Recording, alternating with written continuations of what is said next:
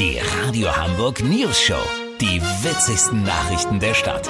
Mit Olli Hansen, Jessica Burmeister und Peter von Rumpold. Guten Tag. Eigentlich sollte mit dem gestrigen Tage Schluss sein mit Lockdown, wenn nicht die Länderchefs mit der Bundeskanzlerin eine Verlängerung bis Mitte Februar beschlossen hätten. So langsam gehen einem ja wirklich die Jogginghosen und die Rezepte aus. Viele von uns ärgern sich, dass sie sich leichtfertig und viel zu früh von Kochbüchern wie die indonesische Algenküche, Kochen ohne Hose oder knusprige Kleinnager im Wok getrennt haben. Oder Olli Hansen. Das stimmt, Peter.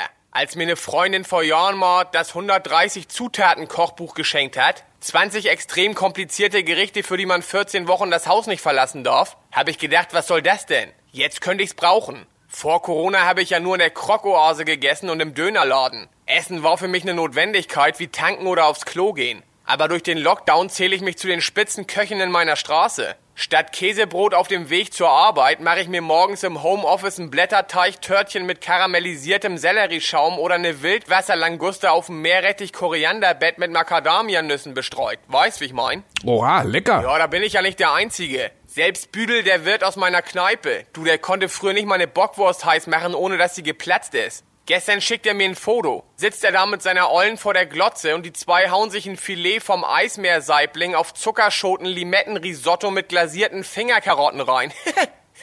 Lass so machen, Peter. Für meine zweite Mittagspause mache ich mir den Hirschrücken in der Walnusskruste. Das ist keine große Sache. Und wenn ich das Kochbuch Kochen für Kollegen wieder aus der Versenkung holen kann, melde ich mich nochmal. Die Einladung habt ihr dann exklusiv. Ja, da hoffen wir drauf. Vielen Dank, Olli. Kurznachrichten mit Jessica Burmeister. Wichtigste Meldung des Tages. Der erste Kandidat für das RTL Dschungelcamp 2022 steht fest. Oh, wie cool. Jetzt geht's endgültig bergauf, glaube ich. Wegen zu hoher Nachfrage, unseriöse Hundezüchter arbeiten mit Fälschungen. Man erkennt sie an den langen Ohren, daran, dass sie einen hoppligen Gang haben und am liebsten rohes Gemüse essen. Bittet um Mithilfe. Vendée Globe-Teilnehmer Boris Herrmann muss irgendwo im Pazifik Höhe Kap Horn seinen Schlüsselbund verloren haben. Es hatte so ein rot-grünes Band. Ja, findet sich bestimmt wieder an. Das Wetter. Das Wetter wurde Ihnen präsentiert von Schleckimarkt. Heute an der Bäckertheke Impfkipferl. Stück 1,19. Schleckimarkt. Das war's von uns. Wir hören uns morgen wieder. Bleiben Sie doof. Wir sind es schon.